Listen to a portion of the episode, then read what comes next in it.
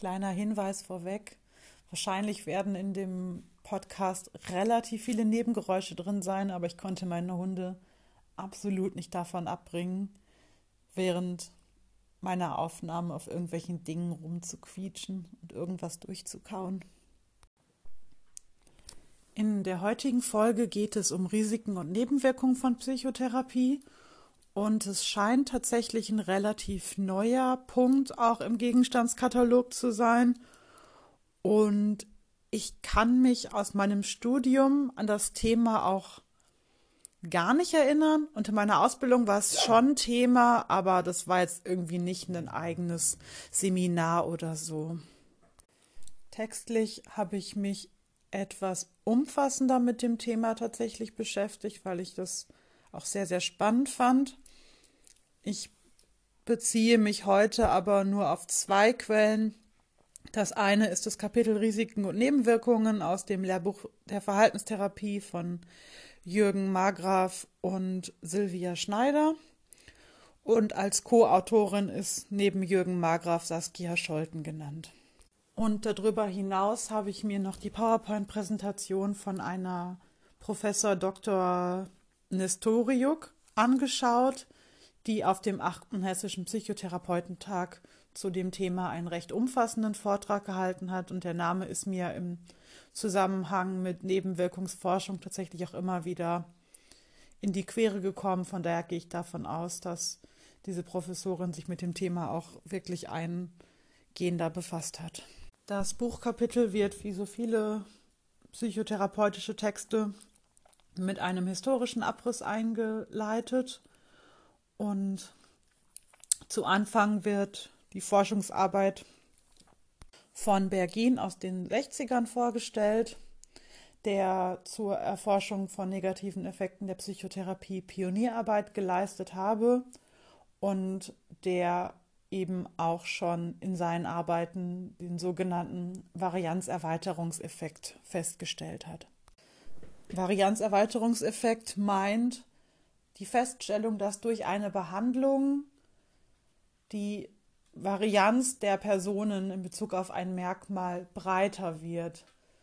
Wenn wir uns jetzt mit Psychotherapie befassen und wir würden als Maß für die Wirksamkeit von Psychotherapie zum Beispiel eine Befindlichkeitsskala wählen, dann würden nach einer Therapie mehr Leute eine Verbesserung erzielt haben und dadurch natürlich einen höheren Lebenszufriedenheitsscore haben.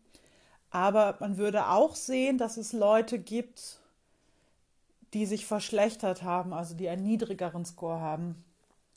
Und das würde man nicht beobachten, wenn man eine Kontrollgruppe hätte, also wenn man Leute, die depressiv sind beispielsweise, einfach sich selber überlassen würde für eine gewisse Zeit, dann würde man feststellen, dass da sicherlich auch welche bei sind, die sich gebessert haben, aber das ist bei weniger Leuten zu einer Verschlechterung und vor allem zu einer nicht so dramatischen Verschlechterung gekommen ist.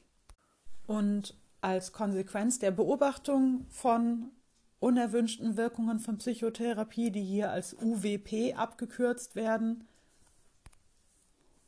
analog zu dem Akronym UAW, unerwünschte Arzneimittelwirkung, hat auch in Deutschland der Gesetzgeber 2013 reagiert und einen Paragraphen ins Bundesgesetzbuch aufgenommen, der PsychotherapeutInnen dazu verpflichtet, zu Beginn einer Behandlung KlientInnen darüber aufzuklären, dass Psychotherapie Folgen und aber auch Nebenwirkungen haben kann.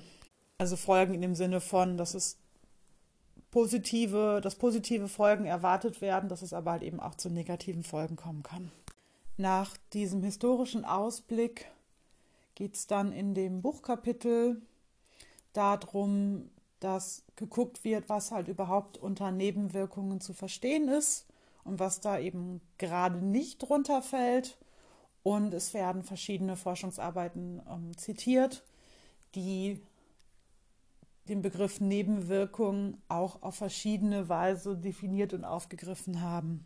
Und an dieser Stelle würde ich auf die Folien von der Frau Professor Nestorius wechseln, die das ganz schön grafisch dargestellt hat. es kommt natürlich wieder das Problem, dass man das, wenn man es erklärt, nicht so schön darstellen kann wie in so einer Grafik, aber ich tue mein Bestes. Und zwar spricht sie davon, dass Nebenwirkungen im psychotherapeutischen Kontext natürlich ein unerwünschtes Ereignis sind.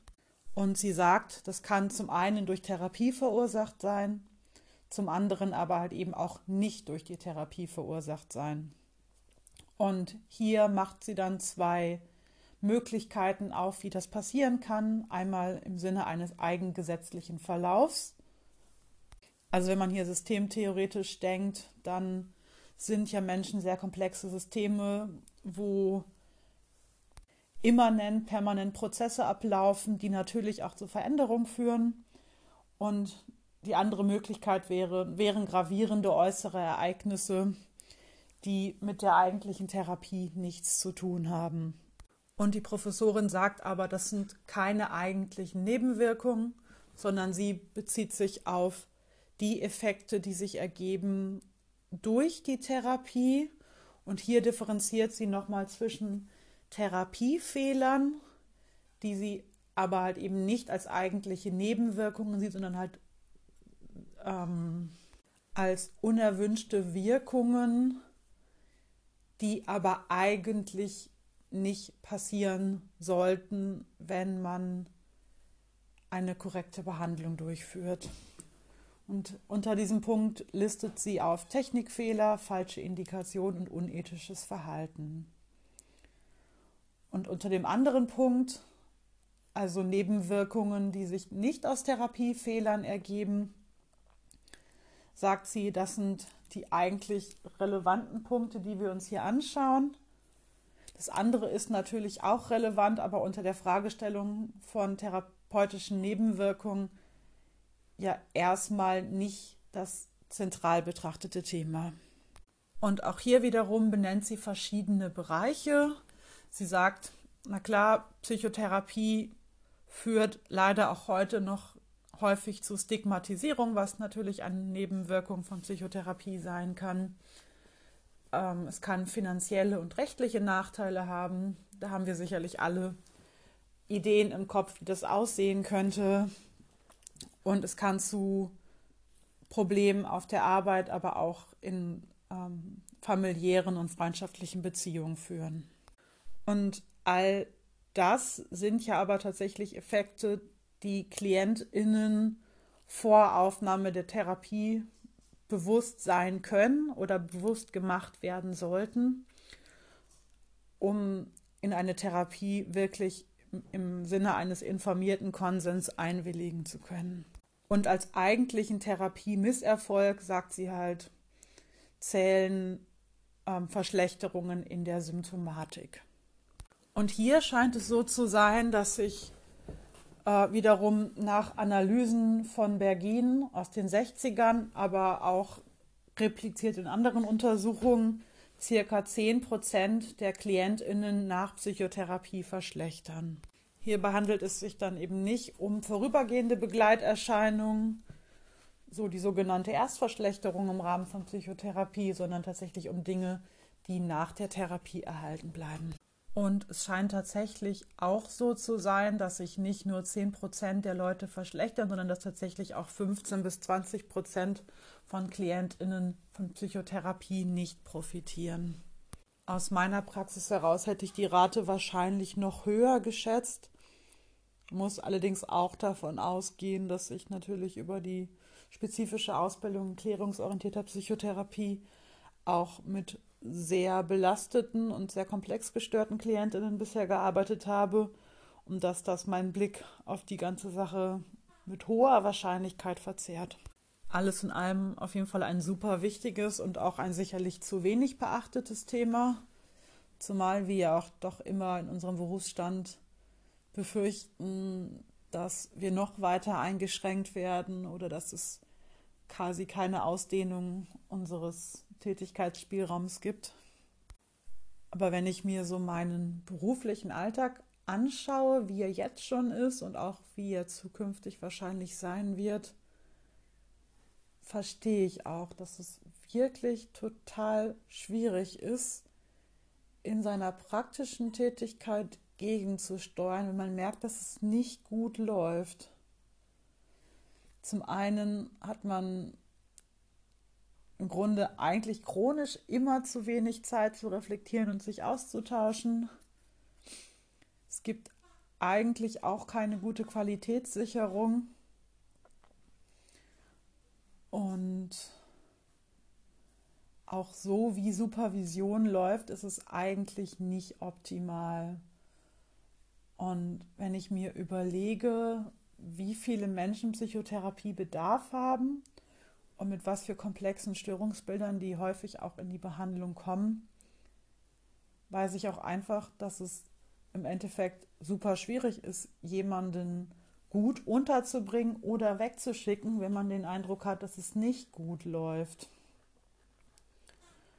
Und dennoch würde ich zum Ende gerne das Zitat bringen, was ähm, hier in dem Buchkapitel abgedruckt ist. Das ist von Lazarus und der sagt, Überweisung ist eine der besten therapeutischen Techniken. Und das finde ich super schön und ich fände es wundervoll, wenn das irgendwann tatsächlich so sein könnte, dass man das ohne Probleme tun kann.